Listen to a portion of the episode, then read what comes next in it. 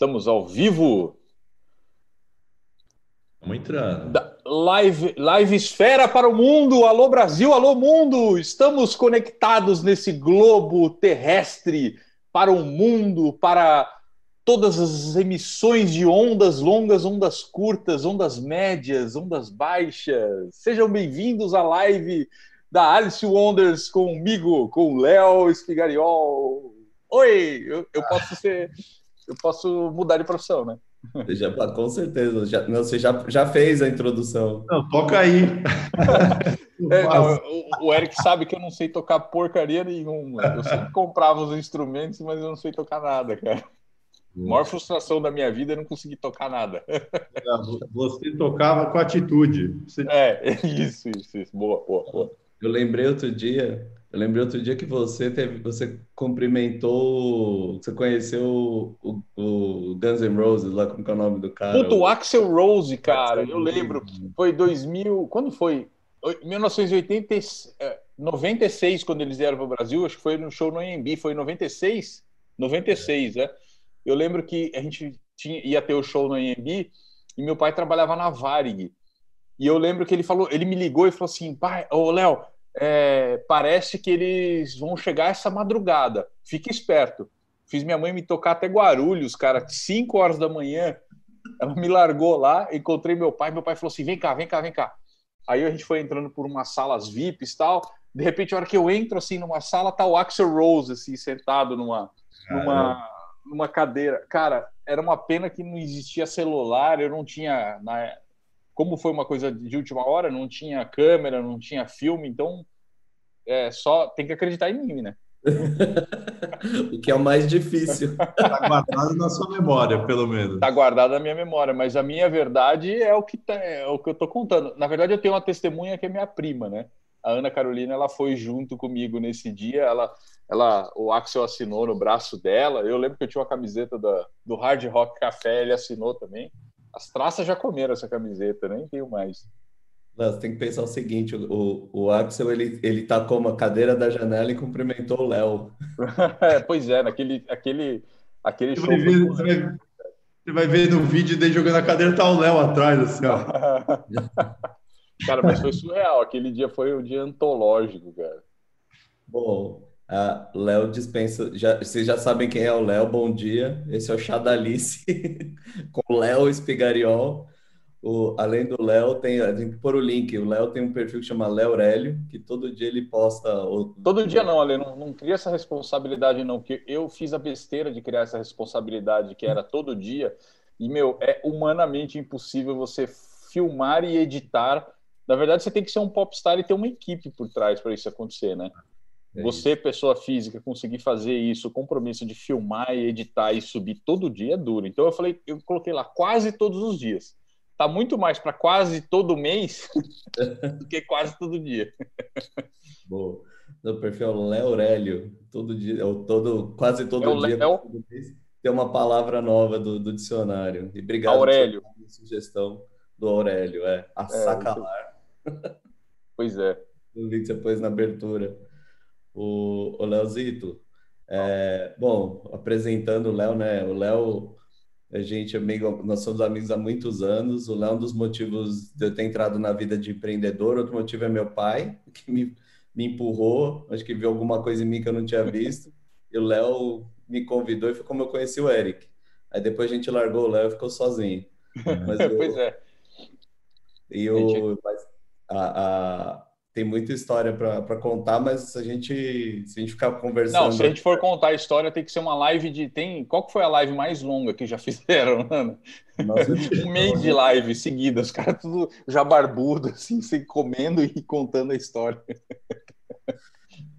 Outro dia, outro dia eu, eu, eu pus no, no YouTube, pensa, live de dois dias sobre treinamento corporativo. Pensa na coisa mais chata da história. Que é dois dias. Falei, Dois nossa. dias direto. É. Não, o treinamento corporativo já é uma coisa chata, né? Numa ah. live e, e, e, dois dias seguidos, direto, 48 horas, deve ser pior ainda.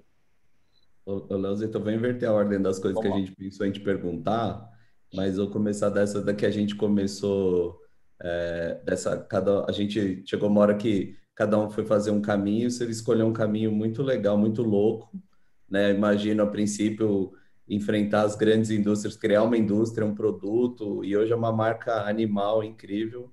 É, a expertise da ignorância, isso aí, eu falo, é. expertise da ignorância. Era, é, é, é, é, eu falo com, com o Tindy, o meu sócio, ele fala assim, a gente só montou porque a gente não sabia o que, que ele estava fazendo, cara, no fim, falando a, ver, a, a, a verdade mesmo. Isso na parte em termos de indústria, tá? Na parte em termos de produto, a gente sabia o que a gente estava fazendo, né? Em termos de posicionamento de marca, de oportunidade de mercado, do gap que a gente tinha de prateleira, de ter um produto que conversasse com o público brasileiro de uma forma mais próxima, né? A gente tinha os molhos de pimentas que eles eram uh, commodity, que ali você não tinha origem de sabor, você só brigava por preço com valor agregado zero e você tinha a marca americana, que todo mundo conhece, ali soberana. E falou, pô, tem um buraco aí no meio dessa história, que é ter um molho de pimenta brasileiro que conversa com o público brasileiro e com valor agregado, né? E a gente começou essa história, assim, numa brincadeira, e aí a brincadeira foi ficando séria, porque a gente começou a perceber que as pessoas tinham, uh, o negócio tinha atração, as pessoas tinham uma relação próxima com a marca, começaram a ter aderência, né? Você via que, que, que elas compravam a ideia, compravam o sonho junto com a gente, e falou, pô, isso aí é um, um, um baita do negócio, né? e a gente, foi, a gente foi desbravar o que, que era ter uma indústria, né? Até hoje a gente está descobrindo isso. É um negócio que é super complexo, mas muito complexo mesmo. É, uh, eu sinto saudades da época que eu prestava serviço criativo, porque é, a complexidade é muito menor, né, em termos de é operação. O que eu conheço de gente que quer sair de serviço e para produto, Léo, você não tá Fala para ele vir aqui, senta, senta no colo do pai aqui que eu vou contar uma história para você. Ô, Léo, tem, é. mas tem uma coisa que eu acho animal, duas, vai. É, uma é do. A gente, quando tinha Laika lá, a gente sempre dava umas recomendações e, e falava para as marcas ousarem. E, Exato. E, e, e, você, quando montou Decabron, você fez, você fez tudo que Fiz tudo que eu queria e que ninguém queria. É. é, mas, assim, é, eu falo para o Tinte, o meu sócio, eu falo assim, cara, eu tinha uma frustração muito grande uh, dos clientes não entenderem, muitas vezes, talvez, acho que o meu erro estava na forma de, de, explicar o como aquilo iria acontecer, né? Ou talvez o resultado que aquilo poderia dar. Uh, talvez acho que a falha estava aí, né? Mas quando uma das frustrações que eu tinha era fazer o projeto, um projeto super legal, entregar para o cara e o cara não executar, de você falar assim, putz, cara, isso aqui é genial, isso aqui vai dar uma, uma liderança competitiva para ele em termos de inovação muito grande. E ele não conseguia entender isso, né? E de repente, quando eu a gente começou a fazer Decabron, eu, foi como se fosse uma explosão. Assim, eu peguei todos os recursos que eu tinha e eu comecei a aplicar ali em termos de, de, de discurso, de embalagem, de conteúdo, de, de relação com as pessoas, né? E deu muito certo, porque ele é um produto que ele é muito rico de história, de ele, ele permeia diversas camadas, né? Eu falo que o processo de construir uma relação consumidora é que nem uma cebola, assim, né? Você tem diversas camadinhas ali que você tem que ir descascando. E aí, quanto mais ao centro você vai conseguindo chegar, mais íntimo você fica dessa, das pessoas. As pessoas se sentem mais íntimas de você, né? E que aí tem um lance que você fala depois, que eu quero te fazer outra pergunta. Que o lance você ter escolhido ser o porta-voz do churrasco, o cacho animal. Mas antes, fala para. É, é até uma curiosidade minha, gente acho que nunca falou disso. Porque todo mundo está começando, seja produto, marca, e o pessoal faz pergunta, como que faz, qual, qual o primeiro passo. Você começou de cara fazendo umas primeiro... parcerias impossíveis. o primeiro passo é fazer, cara. Eu sempre fui. Vocês me conhecem há muito tempo. O Eric me conhece desde criança. E assim, o lance é fazer, cara. É sair fazendo. Tá errado, arruma. No meio do caminho, melhora, testa, né? Tem o TATS lá, que é testa, avalia, testa, é, prototipa. A gente, a gente é. usa linha, a gente faz isso. Prototipa, faz, Testa o então, que dá certo, escala o que não dá, joga fora. Exato. Eu percebo, eu percebo as pessoas muito no, no âmbito do, uh, do sonho de querer ter algo, uh, mas ela esquece que para você chegar, né? É, se você for olhar, por exemplo, um carro hoje, né? Você olha o carro, ele é super complexo, ele tem um monte de atributos ali uh, que se você, enquanto, enquanto empresário, você for querer construir um carro do zero, você fala, cara, impossível, não vou conseguir, porque tem tanta tecnologia, know-how ali embutido, que é impossível. Só que a gente esquece que o carro, o primeiro carro foi feito a vapor, né? Um negócio que era roda de madeira, não tinha freio, não tinha marcha. E aí ele passou por um processo de evolução. Eu estou esperando o carro que voa ainda, não chegou. Falaram que em 2020 ia ter o carro que voava, né? Não chegou ainda, mas é, é um processo evolutivo, né? Então a gente fica sempre mentalizando o produto final perfeito na prateleira e esquece que para você conseguir chegar naquilo, você tem que passar por um processo evolutivo natural, né? Obviamente que existem ferramentas para você é, antecipar isso, né? Encurtar esse processo, né? Comprar know-how, você pode comprar, mas é natural você começar do zero. O primeiro produto, eu vou contar uma história real para vocês. É, quando a gente começou com a Decabron, o primeiro, uh, o primeiro produto quando foi? foi um protótipo. Uh, na, na, verdade, a história, a história mesmo foi assim. Uh, quando a gente estava fazendo muitos testes com a, a gente estava começando a fazer os testes com a pimenta. E o, o, o ele estava já aqui em Santa Cruz, morando aqui, ele tinha terminado artes plásticas na FAP, já estava morando aqui, e a gente tinha uma dificuldade enorme de comprar pimenta ralapenho. Então, como é que você vai desenvolver um produto se você não tem matéria-prima, né? Abundante para você testar. Ele foi atrás disso e conseguiu uh, um, um, vizinho dele que tinha uma estufa plantar meia estufa de, de pimenta para testar. E plantou, o cara encarou o desafio, plantou meia estufa de pimenta. A gente não tinha noção nenhuma do quanto era isso, né? Uh, e essa meia estufa começou a, a, a, chegar a hora da colheita. A gente olhou e falou: Cara, o que nós vamos fazer com isso? Que meia estufa ia dar uns 300 quilos de pimenta. Foi aí que meu tio, meu tio Marcelo falou assim: Ó, eu tenho um amigo que tem uma indústria de fruta desidratada. Vamos lá conversar com ele, que pelo menos a gente desidrata a pimenta e de repente vende ela num mercado municipal, a granel. Né? Pois que eu Chega... comprei no comecinho. Pois é, era um saquinho que vinha pimenta é, desidratada, né? É, é. Quando a gente é, quando a gente foi conversar com, com o seu Heitor, que era o dono da fábrica de frutas desidratadas, ele falou: Ah, não, acabei de fechar a fábrica. A gente falou: Putz, é a chance nossa de começar um negócio, né? A gente foi lá e comprou essa fábrica dele uh, e desidratou a pimenta. E aí o Tintio tinha matéria-prima para começar a fazer os primeiros testes, né? E o primeiro teste, cara, era um mocap, assim, um mocap feito à mão. É, ele já, o molho, ele já tinha passado por um processo de fabricação uh, com consultoria. A gente contratou um consultor da área de alimentos, era uh, um consultor que tinha passado por multinacionais. Então ele ajudou a gente na parte de formulação para a gente ter um, uma, uma boa prática segura para produzir um alimento, né? Então isso a gente já, já tinha essa expertise é, porque a gente estava já fabricando as frutas desidratadas, né? Eu falo o mockup do produto, mas em termos de funcionamento da fábrica, a gente já tinha um modelo que estava dentro das regras, das regras básicas para você produzir um alimento, tá?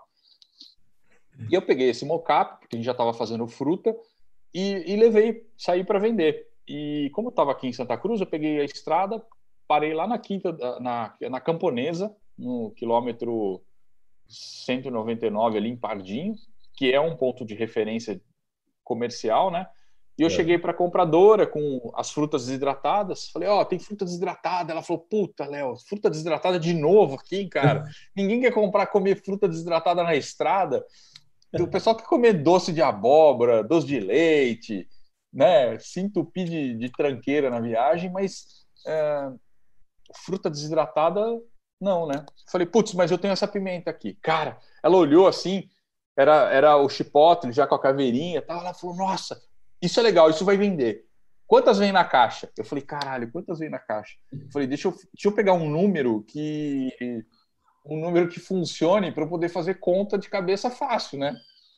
Eu falei, vem 20. Qualquer coisa é só dobrar e pôr um zero a mais, né? Ah, foi perfeita. Me manda duas caixas desse produto. Quando você consegue trazer? Eu falei, ah, daqui 15 dias. Que eu pensei, né? Eu falei, 15 dias é para produzir a versão final, né? Meu, a gente já tinha feito o teste de prateleira, estabilização, já tava legalzinho, né? Saí, da, saí de lá, liguei para eles e falei, bicho, fruta desidratada, esquece. Aí o negócio é a pimenta mesmo e a caixa tem 20. Cara, essa cagada minha de caixa com 20, a gente sofreu com isso depois por muito tempo, porque o padrão de mercado são 12, né? E aí você chegava nos cadastros nas redes de supermercados, os caras falavam, meu, mas por que, que tem 20 essa caixa? Não, é porque é, um, é, um, é uma proporção áurea do, do bloco, a caixa virou um negócio compacto, que é melhor. É, contamos, inventamos uma história linda em cima disso, mas no fim foi isso, assim. Hoje vem quantas na caixa? Vem 12, hoje vem 12. Tem que seguir o padrão de mercado. Tem coisa. É, eu aprendi com o Henry Cardim, que é o meu mentor, que eu adoro conversar com ele. Ele fala assim: cara, o mercado é que nem você transar com o orangotango. O dia que você transar com o orangotango vai ser do jeito dele, não vai ser do seu jeito. É. Você tem que fazer o que o mercado. Tem regra de mercado que não dá para você mudar, né? É isso mesmo. E o... Léo, me responde um negócio é, Carolina Reaper mata Corona? Cara, é, é, eu, eu confesso para você que eu não sei falar essa, dei essa informação. Eu sei que é, o, a pimenta, a pimenta ela é bactericida, termogênica, ela, ela é para a pele, ela rejuvenesce, ela te dá bom humor, né? Agora, se ela mata o corona ou não, cara, eu, se eu falar que você antes, né? preso aqui por propaganda enganosa. Mas, mas se você tomar álcool, álcool gel junto com ela, mata. Aí mata. É. Se você misturar álcool gel, 70, ela mata. Gênio. Ô, ô Zé, fala o, o, uma coisa, que, a, a, que era outra pergunta que eu tinha feito.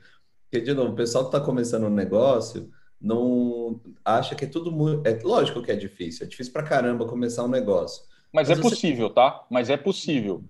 Sim, Bom, e a gente tá aqui para provar, né? Nossa, é, é a segunda sim. empresa sua, nossa. Mas a, a, o que eu acho animal é que você, de cara, você conseguiu fazer umas parcerias animais. E eu imagino. Então, mas eu, eu acho que isso aí tem, tem a ver, sabe com o quê? Uh, com a questão de você se comportar como grande. Legal. se comportar como, como, grande não no aspecto de arrogância ou de prepotência, né? Que o grande tem os dois, esses dois lados, mas de você desde o primeiro dia fazer um produto muito bem acabado. Então, é, mesmo mesmo a gente fazendo os nossos ensaios desde o começo, o Tinte foi atrás da melhor variedade de ralapenho, a gente foi atrás da, da, do melhor equipamento que tinha para poder uh, processar. A gente foi atrás do melhor, assim, de um consultor que já tinha passado por multinacionais para ajudar a gente a formular um produto de alta qualidade. Eu lembro que na época uh, a gente, até hoje a gente usa, mas já de cara a gente foi atrás de um vinagre super especial de Assis da Vilma uh, ah, para conseguir para conseguir Deixa eu só. Tem o pessoal me pedindo aqui o link. Peraí, só um minuto. A vantagem da live é isso, que você pode parar no meio para fazer outra coisa. Da live eu vou fazer uma coisa, peraí. Essa é a vantagem da live. Imagina se no jornal, na entrevista do Jornal Nacional, assim, os caras levantam e falam, não, peraí, que a gente precisa mandar um e-mail aqui. o pior, né? Peraí que eu recebi o e-mail. É, peraí, só um minuto. Peraí que minha mãe tá me chamando aqui. Mas é, é muito legal isso daí, Léo, a questão da. Você estava falando, só voltando um pouco, é difícil, a gente, a gente passou por um processo também de cultura, né? Eu, eu vejo que, que esse lance de vocês ter, como eu enxergo, vocês conseguiram abrir um mercado de pimenta no Brasil, que nem você falou, só tinha o, o gringo, e, e, e, vocês conseguiram colocar realmente a pimenta no mercado de degustação, de, de, de quem. De, de, não, não gourmetizar, porque Eu não sei, aí você me fala. Ele saiu, é, na, na verdade, ele saiu de um limbo de um produto que não tinha, uh, não tinha história para contar, né? Ele só simplesmente, simplesmente exercia a função de produto, que é arder, né? Vamos combinar que a pimenta ela servia só para arder, para ser o ardidinho ali na comida. Uhum. A gente transpôs essa questão da função do produto e trouxe um diálogo mais complexo um pouco, das Você pessoas entenderem. Porque tem um monte hoje, né? É, tem putz, mesma pegada. Não, e, e, sabe o que é mais é legal? Atitude, né? É atitude. Primeiro que eu acho que hoje a pimenta Sim. tem um pouco a ver com a personalidade, né, de quem consome, e é sabor, sim. né? Sim, e, sim. E, e, você sabe que a gente passou meio parecido com isso, com o lance da tecnologia, assim. Apesar da gente ser muito próximo com a tecnologia, a gente por muito tempo a gente teve que que, que mostrar para as marcas que a tecnologia também pode ser um pouco de personalidade das marcas e, e também que, que você tinha falado um pouquinho de que a marca, pô, eu tenho um puta kit de marca para você e você não usa. E a gente, durante muito tempo, teve que explicar para o cara que a tecnologia que você usa não é do outro mundo, não é IT, não é cara. E, cara, para sua marca e para os dados da sua empresa, isso é fundamental, né? Então, Exato. Mas, é, mas é, né? é, então, mas é, ele é um processo. Todo, toda inovação, toda disruptividade, ele tem um processo de que você precisa provar com o tempo, né? É. Provar com o tempo. A prova do tempo, ela é ela é insubstituível, né? A prova do tempo. E, hum. e, quando você consegue manter uma consistência e provar com o tempo que aquilo realmente faz diferença, você entra num, num processo que ele vem, vem, vem, vem, e aí ele faz isso aqui né? Porque você se provou com o tempo e aí todo mundo começa a olhar e falar, puta, realmente, aqueles caras tinham razão nisso. E aí você consegue mostrar e, e, e ter muito mais facilidade para para você não precisa mais convencer, né? As pessoas já estão pré, já estão convencidas, elas chegam até você, é isso, né? O, o, o mercado, por exemplo, de hamburgueria, a gente conseguiu construir uma questão que é uma questão de pela, pela qualidade que a gente tem de matéria-prima, a gente percebe que as hamburguerias que usam Decabron, de uma certa forma, é uma chancela de que eles usam produtos de qualidade, né? Que ele, ó, a gente gosta tanto de você enquanto consumidor que a gente está usando o Decabron na mesa, não, não. né? Como uma chancela de que se usa Decabron, as outras coisas a gente também usa de, de boa qualidade, né? Eu Mas por quê? Que... Porque isso foi uma coisa que foi construída com o tempo.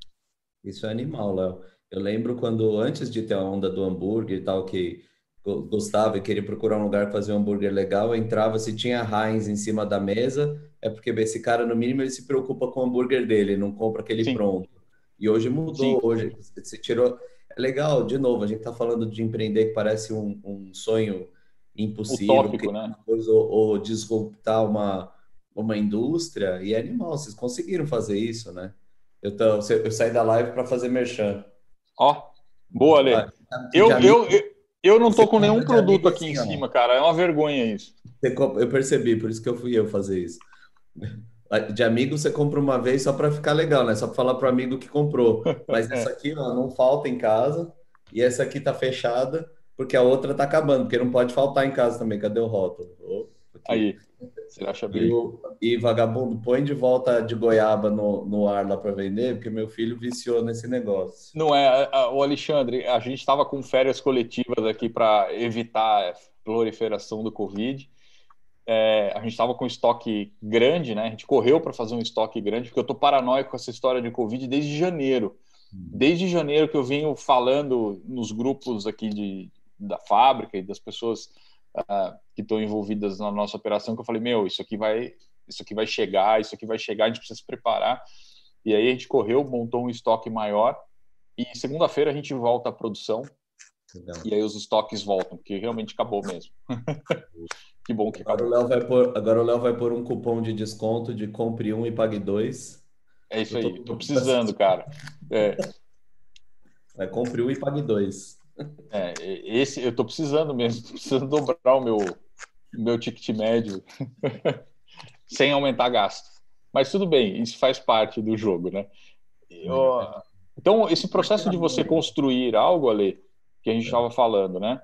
Ele, na verdade, você precisa começar, você precisa se munir de ferramentas, dependendo da quantidade de recursos que você tem, vale a pena você comprar uh, antecipação de know-how, então uhum. trazer profissionais e empresas que já tenham know-how nesse segmento, mas o mais importante, você tem que estar aberto a fazer coisas diferentes.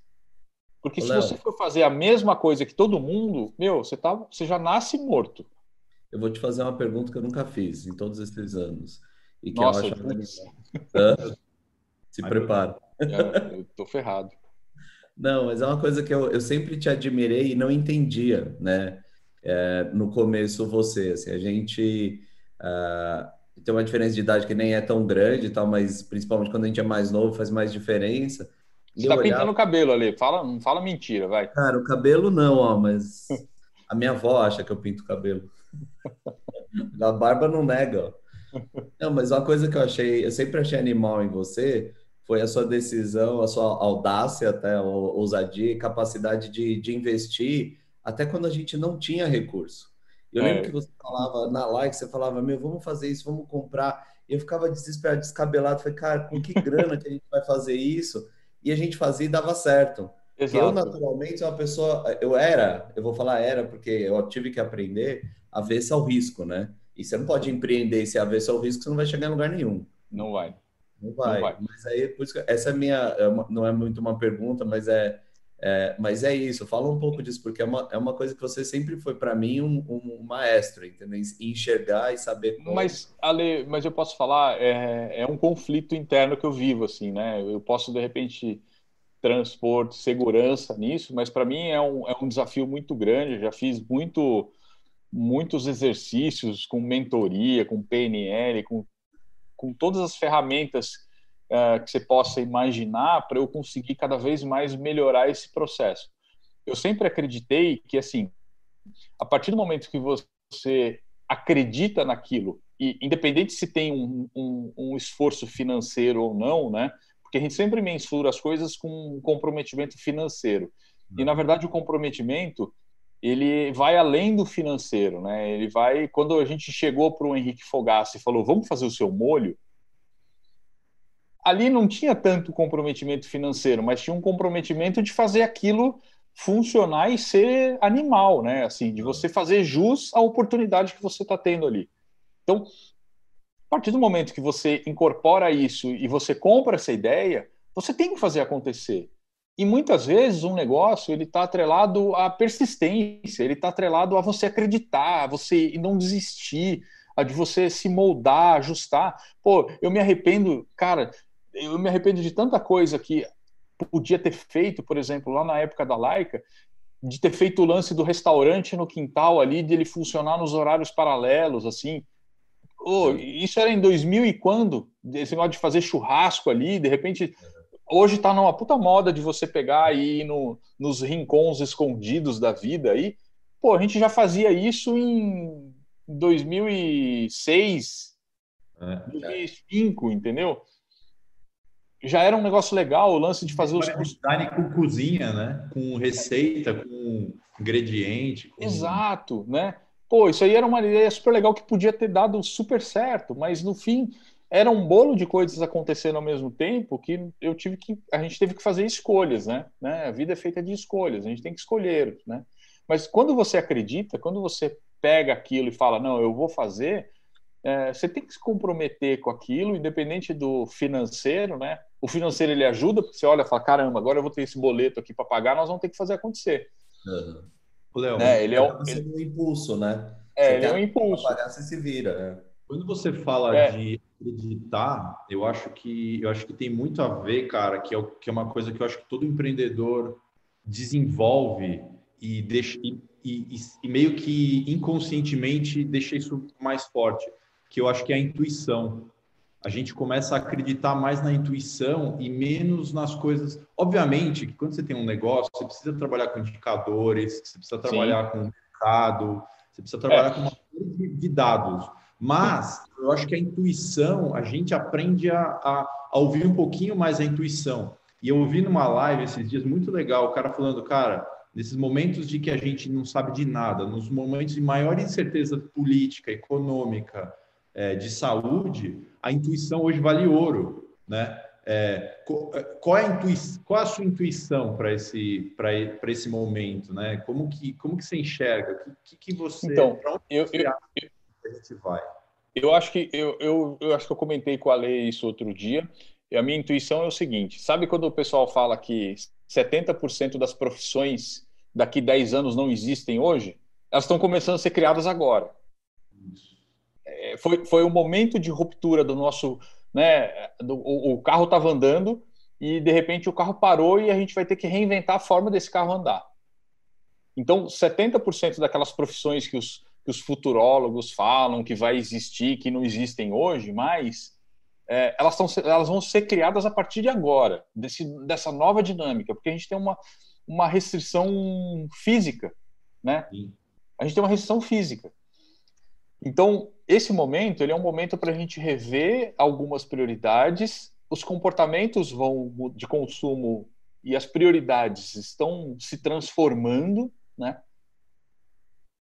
Ah, e o consumidor ele vai estar atento para outras coisas. Ele vai valorizar e entender e, e, e, querer outras coisas do que antes ele não tinha, né? Então, sei lá, é, quantas pessoas que estavam acostumadas de repente a, a comprar fisicamente algo numa prateleira, de repente descobriram que é muito mais legal comprar por um aplicativo e receber em casa, sem precisar sair. Ou de é. você entrar num clube de assinatura e você receber aquilo de forma recorrente sem você precisar se preocupar com, com, com a ida física até lá. Quantas empresas não descobriram que elas tinham um processo falho no, no processo dela de entrega, de atendimento virtual, né? Todo mundo se preocupa em fazer uma loja linda, perfeita, mas esquece daquele cliente que, que dessa nova era está ali. Como é que é esse processo de atendimento? Como que é o seu, o seu funil de, de experiência de uma forma não presencial? Né? Eu, eu acredito as... também, né? Momento, é? a gente, eu, eu, acredito também que a gente vai ter uma, uma a gente vai ter também um, um, olhar crítico sobre o que a gente já tinha, né? Todo mundo fala, puta, meu, era tão bom sair. Sim. É, era tão bom ir no restaurante, ou era tão bom comer, é, encontrar os amigos, tomar uma. Né? Você então, vai valorizar mais na volta, né? falta também, né? Do que sim, falta. Sim, sim. Uhum. A escassez ela gera, ela gera essa a, a reflexão sobre o, o, valor daquilo, né? Porque quando você tem abundância, quando você tem abundância, você não presta atenção, né? Eu falo que o Brasil, o Brasil não era um país para as pessoas morrerem de fome, porque Cara, para para pensar, qualquer pracinha, se você plantar um pé de manga, um pé de banana, sabe, é diferente, por exemplo, na Estônia, que os caras comem batata só, né? Na Estônia não nasce nada, aqui cara. Aqui em Vinhedo é muito louco, a gente passa na rua, tem árvore de carambola, a galera para, para, pega o carambola no meio da rua, manga, amora. Pois é. Pois os é. caras pegando uma mora na Faria Lima, meu. Imagina é. aquela mora preta, Por que não, né? É?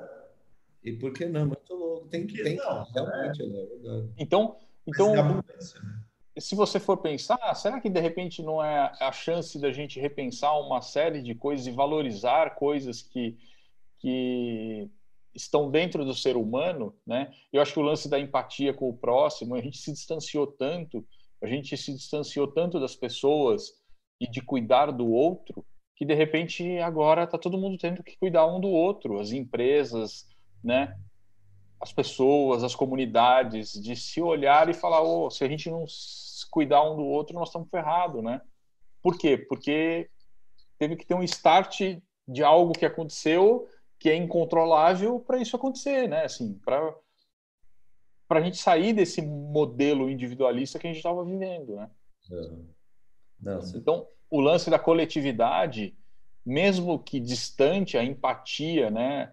é, com o próximo, eu acho que ela vai ser o grande life motive assim para as próximas para os próximos anos assim. Eu, eu, eu vou até acrescentar naquilo que você falou de, de profissão, Léo. Eu, é uma coisa que eu penso muito assim. é, acho que todo mundo pensa que as próximas profissões elas são profissões muito ligadas. Todo mundo olha a profissão pelo lado técnico, né? Todo mundo olha e fala assim: puta, será que o engenheiro vai ter lugar? Será que o advogado vai ter lugar? Será que o médico? Onde? Qual é o papel do médico? E, e eu acredito muito que, acho que até em função do que a gente está passando, que as profissões do futuro acho que vão ser muito julgadas pelo grau de empatia das pessoas, pelo grau de, de de entendimento do, do próximo, assim, não só nos papéis gerenciais, nos papéis do C-level, né, que a gente fala, mas acho que também é, todo mundo vai precisar trabalhar junto. E, e não só isso, acho que também a capacidade de aprender, capacidade de mudar. Qual, acho que qualquer profissão no mundo vai ter que ter uma capacidade de, de falar, cara, uma de crise... se adaptar e transformar de forma orgânica, assim, né? Sem, sem dor, sem, sem dificuldade, né?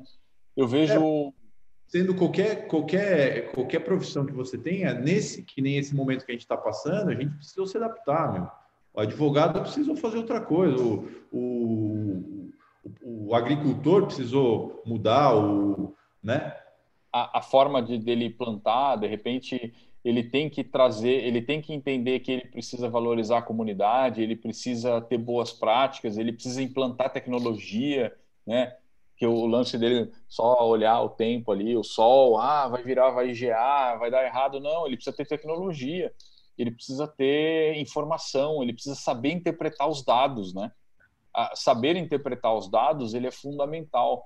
É, tem um cara, um cara do mercado financeiro que fala uma coisa muito legal, que é você tem que ser muito é, espertos aos sinais, né? Quando vem uma tempestade, um surdo ele pode ser muito mais esperto do que quem escuta tro o trovão, porque o surdo ele vê o raio primeiro. Que animal. É. né? A, tempestade está vindo e todo mundo vai pelo trovão. E o é. cego ele vai pelo raio, né? Ele vê o raio que a velocidade da luz é mais rápida que a velocidade do som. Então ele, ele antecipa a tempestade. Se você for já... olhar pelo raio. É. Você já viu aquele? Vocês já viram aquele filme O Chamado? é, que é um filme que, que tem uns desenhos e que vem um, umas naves loucas lá de que desce e os caras desenham que nem umas rodas e aí sobe dentro com antigravidade. Bom, é, eu tenho uma leitura muito legal desse filme que, que, que me ajudou também a, a, a que me ajuda né, no, no dia a dia. E, e, os caras falam assim, puta, é uma civilização alienígena, que os caras são ultra avançados, né? Os caras são milhões de anos na nossa frente, sei lá quantos anos, e, e eles vêm para mostrar que o avanço da civilização e o avanço da, da raça humana não está em quantos computadores a gente consegue fabricar, em quantos, é, quantos sóis a gente consegue pegar energia e quanta energia a gente consegue transformar, mas está no, no, grupo, está em viver em harmonia, está é, tá em, em, ter menos violência e menos rancor e menos, e menos Menos. Menos é foda. E é menos. É, você ter mais dessas coisas que te tornam mais humanos e por isso você é uma civilização mais avançada. Você conseguiu tirar de lado a violência, as coisas erradas e viver em harmonia. Ó, fui. fui você foi profundo, cara. Mas, mas no fundo é bom a gente lembrar dessas questões, né? Sim, sem dúvida, sem dúvida. Porque eu, eu, eu, eu, eu, eu acho que assim, a tecnologia é, eu percebo que a grande sacada em relação à tecnologia é trazer a tecnologia orgânica para o ser humano e não uma coisa separada, né? Porque a gente sempre pensou homens e máquinas, uma coisa distante assim, né? E de repente eu acho que a, a grande sacada é você amarrar isso em termos de comportamento humano versus o código, né, que é frio, a máquina, ela parecer algo algo que faz parte da nossa vida. Eu acho genial quando o Steve Jobs faz o, quando ele fez o lance da, da do laptop. É, eu acho genial quando o Steve Jobs fez o lance do laptop, a luzinha do standby pulsar que nem um, um ser humano ali, né? Que, que nem o né? batimento cardíaco, né? Você lembra que a gente assistiu ao vivo o lançamento do iPhone? Lembro, cara. Foi, foi uma quebra de paradigmas aqui. Das perspectivas, a gente pirando no iPhone e o, o Daniel Tomás vendo, falando quantas ações da Apple tinham subido. É, pois é. Eu devia ter comprado ações, eu nem sabia o que era isso naquela época. Mas o, é, o André, o teu amigo nosso, André Forest, ele falou outro dia numa live uma coisa muito legal. Se nada mais a gente aprendeu com essa crise que a gente vive num sistema. Né? E, e um depende do outro. É, outro dia o, o, Faria Limer, lá, o, o Faria Limer Elevator, o cara postou a frase de algum, sei lá, filósofo contemporâneo que também encaixa nessa história, que assim, todo mundo está querendo viver do governo, mas a gente não pode esquecer que o governo vive de todo mundo. E se você for ver, essa frase, ela, ela, ela desenrola para todo mundo, né? A gente vive, a marca vive do consumidor e o consumidor vive da marca. Então, como, a gente tem que tornar esse sistema mais justo, né? A gente tem que tornar esse sistema mais a, a, empático, como você falou, as, a gente tem que um influenciar melhor o outro, tanto o consumidor, a marca e a marca, o consumidor, o prestador de serviço. No nosso caso, a gente presta serviço para a indústria, para o varejo e com, olhando lá para o consumidor, mas esse sistema tem que ficar mais amarrado. Né?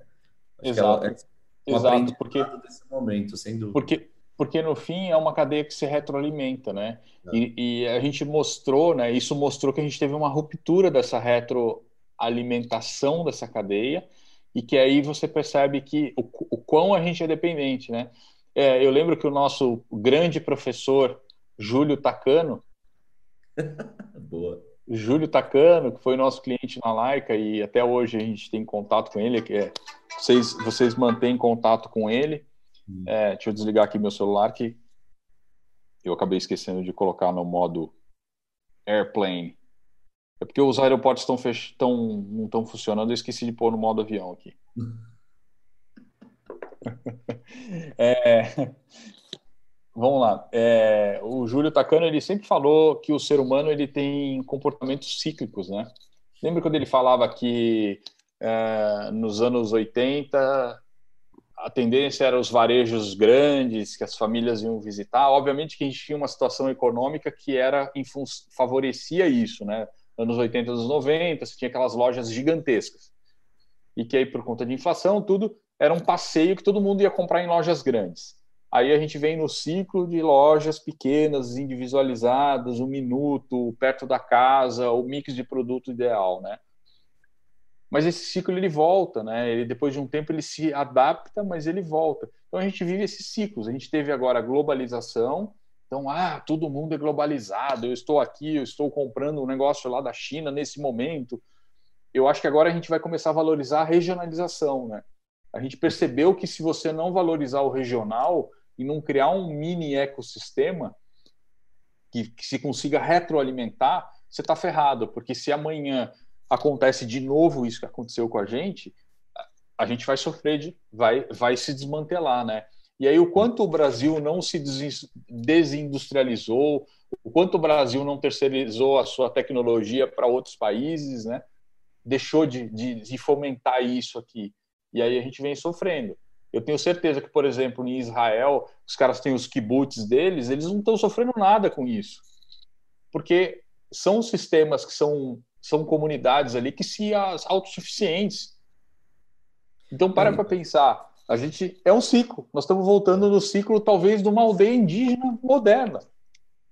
Não, então, isso é legal. E é, só que uma coisa não elimina a outra mais. A gente não. vai aprendendo, vai acumulando. Então, Exato. a gente abandona o global, mas o regional passa a ter valor e os sistemas eles vão um alimentando o outro, né? Exato. E de repente é. o regional está vendendo para o global.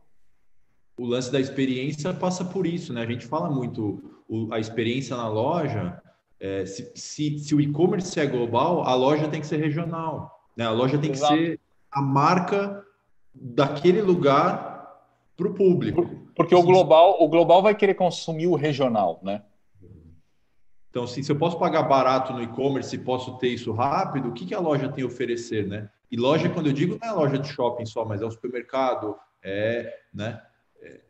O Jack Ma e o Jeff Bezos, a Amazon e o, o, Alibaba, eles têm dois princípios, os dois são globais, são gigantes, são, são monstros, estão, estão, engolindo o varejo ou multiplicando, se multiplicando o varejo no mundo, mas eles têm dois princípios opostos. interessante. Então, e os dois estão crescendo assim. A Amazon imperialista, né? A Amazon chega e destrói tudo. Não tem aprendi uma nova com a Eric. A Amazon é o capitalismo dentro do capitalismo. E, e, e para o bem e para o mal, não estou julgando, tá? Só estou falando, é um modelo. E, o, e a, enquanto o outro modelo, o do Alibaba, é de fortalecer os pequenos, é de criar um ecossistema e de ajudar o pequeno a entrar, a ser inserido no mundo digital. E, e se vê que os dois, os dois estão crescendo do mesmo jeito, né? A gente não sim, sabe sim. vai chegar isso, mas, mas mostra que quando o grande dá força para o pequeno, o grande cresce também. De certa forma, a Amazon tem isso também, né? Porque você pode ir lá e pôr o seu produto na Amazon e vender. Ah, você não precisa nem pôr o seu e-commerce mais, dependendo do que você vende. Sim. Mas é interessante olhar e prestar atenção nisso, como, como marcas, uh, seja a marca de serviço como Alice Wonders, ou a marca de produto como Decathlon, ou seja a Mambev da vida, ou até a Amazon. A gente precisa ter noção disso. A gente vive num sistema, né? E a gente tem que Sim. alimentar esse sistema. Agora sou eu que vou fazer a pergunta. O que, que vocês Opa. enxergam para o varejo agora nos próximos meses e anos? É, anos talvez, mas nos próximos meses, assim, como é que vocês entendem o que vai rolar no varejo agora? Ô, Léo, eu, eu acho que a gente... Várias... Fala, pode falar. Eu tenho, eu tenho uma que eu acredito muito, o Ale, o Ale fala, já vai falar também, a gente conversa bastante e, e eu acho que, assim, ao contrário do que as pessoas estão falando, a gente vai ter muita oportunidade. Assim, é, sei lá, a gente, a nossa, nossa história faz com que a gente acredite, veja oportunidade até no, no, no desespero, né? Sim. Ó, a molecada tá, tá insano. Daqui a pouco eles começam a passar coisa embaixo da porta. E, e eu acho que, que uma das oportunidades vai ser, acho que ligado ao que você falou da regionalidade, é as lojas olharem e falarem, cara, minha loja não é mais só um estoque de produto, só um catálogo de produto. Eu preciso atender melhor esse cara, porque se vão entrar menos pessoas na minha loja, eu preciso aumentar a qualidade desse atendimento. Sim. E uma das Talvez, ferramentas. Na verdade, eu preciso personalizar, né? Não é só aumentar a qualidade, mas eu preciso personalizar esse atendimento. E aí, uma das ferramentas para isso é a experiência de loja, jornada de consumidor, é, tecnologia, é medição de dados. Então, assim, a gente tem várias soluções para medir dados. Porra, se, se sua loja está performando baixo, você precisa olhar os dados para conseguir melhorar a performance da loja.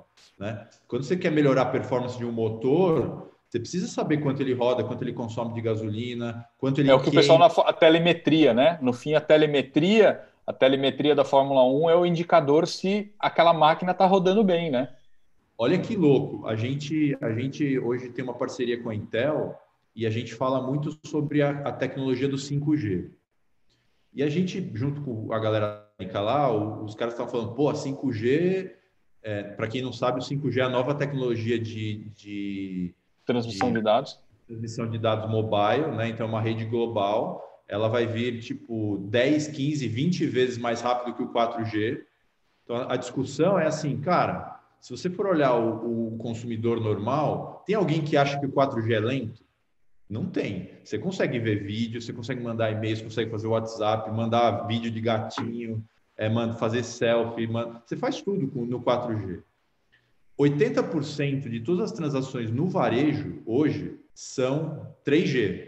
Então, assim, você tem uma malha instalada de cobrança de cartão de crédito, de transmissão de boleto, de cacete de banco, que é 3G ainda. 3G ainda. Usar o 4G.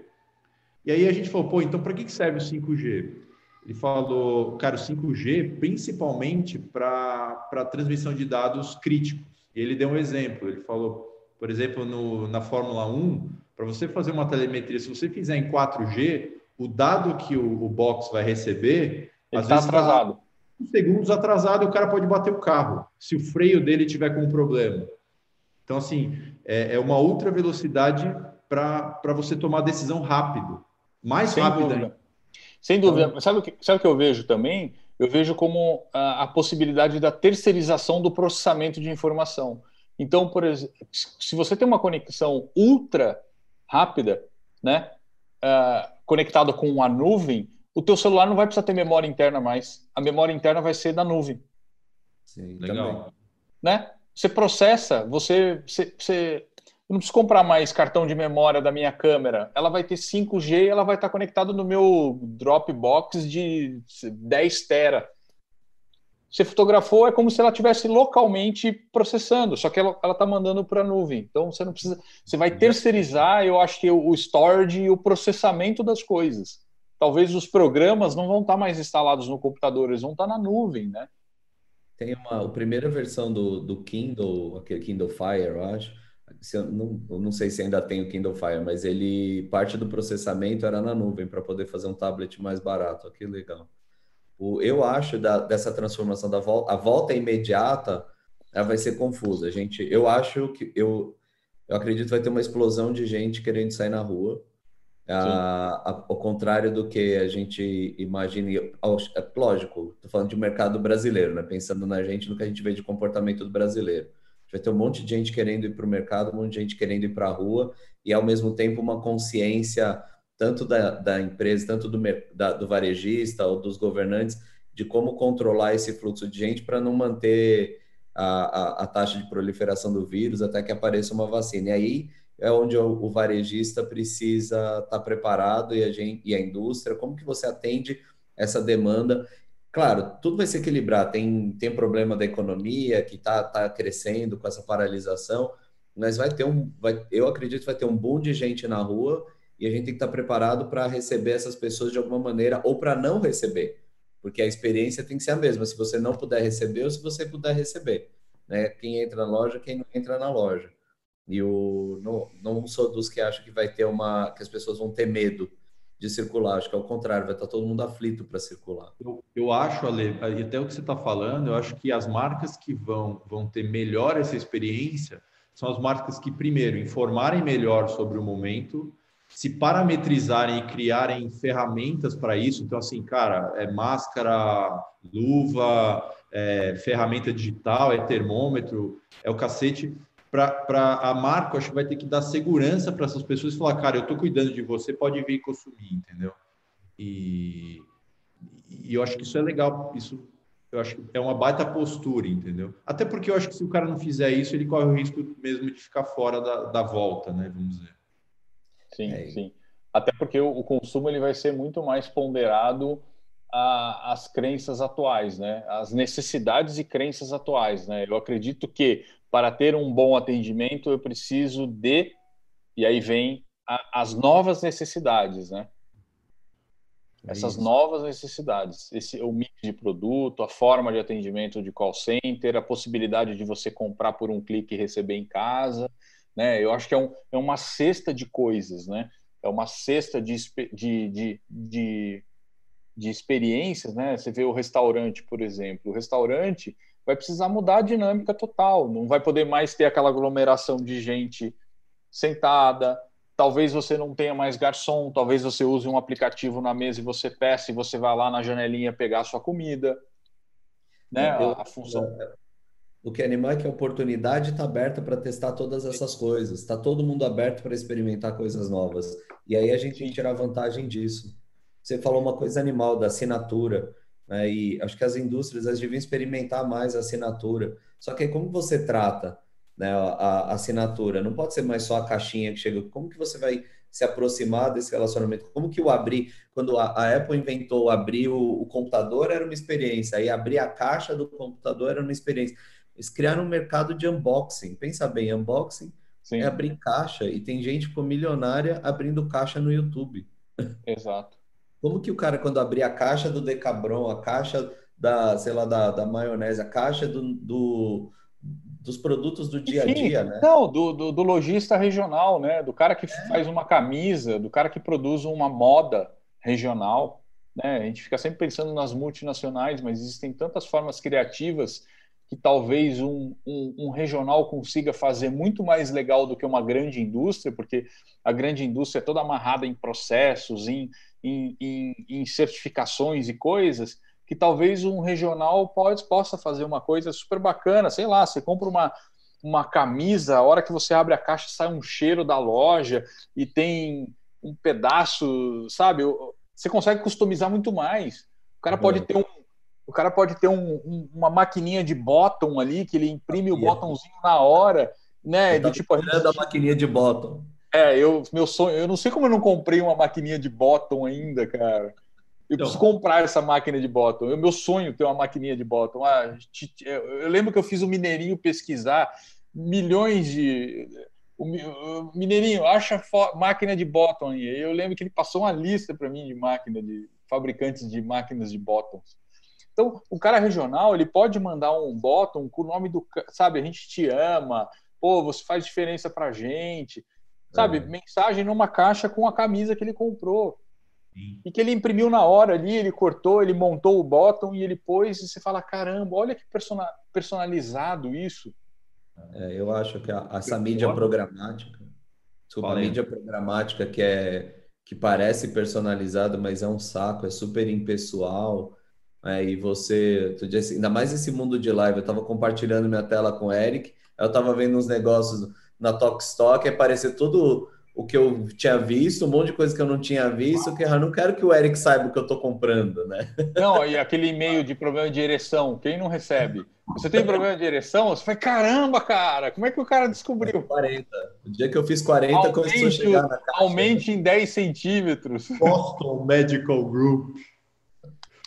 Então, é. você fala assim, mas, putz, não, é legal você falar de customização, porque eu também acredito que a customização, a gente tem falado com algumas indústrias grandes, e vou falar, meus caras estão tão espertos nisso, viu? Eles não, sem olhando, dúvida. Eles estão olhando para essa, essa lentidão no processo, e, e a gente está falando, por exemplo, de customização, não só customização como personalização do que o cliente o quer mas, é. por exemplo, quais são as cores de camiseta ou cores que vendem mais? E aí você, você fabrica e manda. Você lembra em 2005, eu acho, tinha um cara que ia fazer tênis, tênis no formato do pé, que você escaneava o pé na loja e, e imprimia o tênis, montava o pé? Em 2006. É. Era um então, projeto. Tá mais fácil. Mas, né? mas é. o problema é que o problema que eu acho, porque eu acho que não deu certo, porque o cara estava customizando para o usuário. Mas se a indústria perceber que, sei lá, 100 milhões de pés são virados para dentro e 10 mil são virados para fora, para que, que eu vou fabricar um milhão de pés virados para fora, entendeu? Eu, eu, eu, virado para fora parece o Curupira. Estou falando da pisada, né? Que eu lembro que era uma personalização de pisada, né? A galera. Isso. Cor. É, então... esse é o extremo, né, do customizado.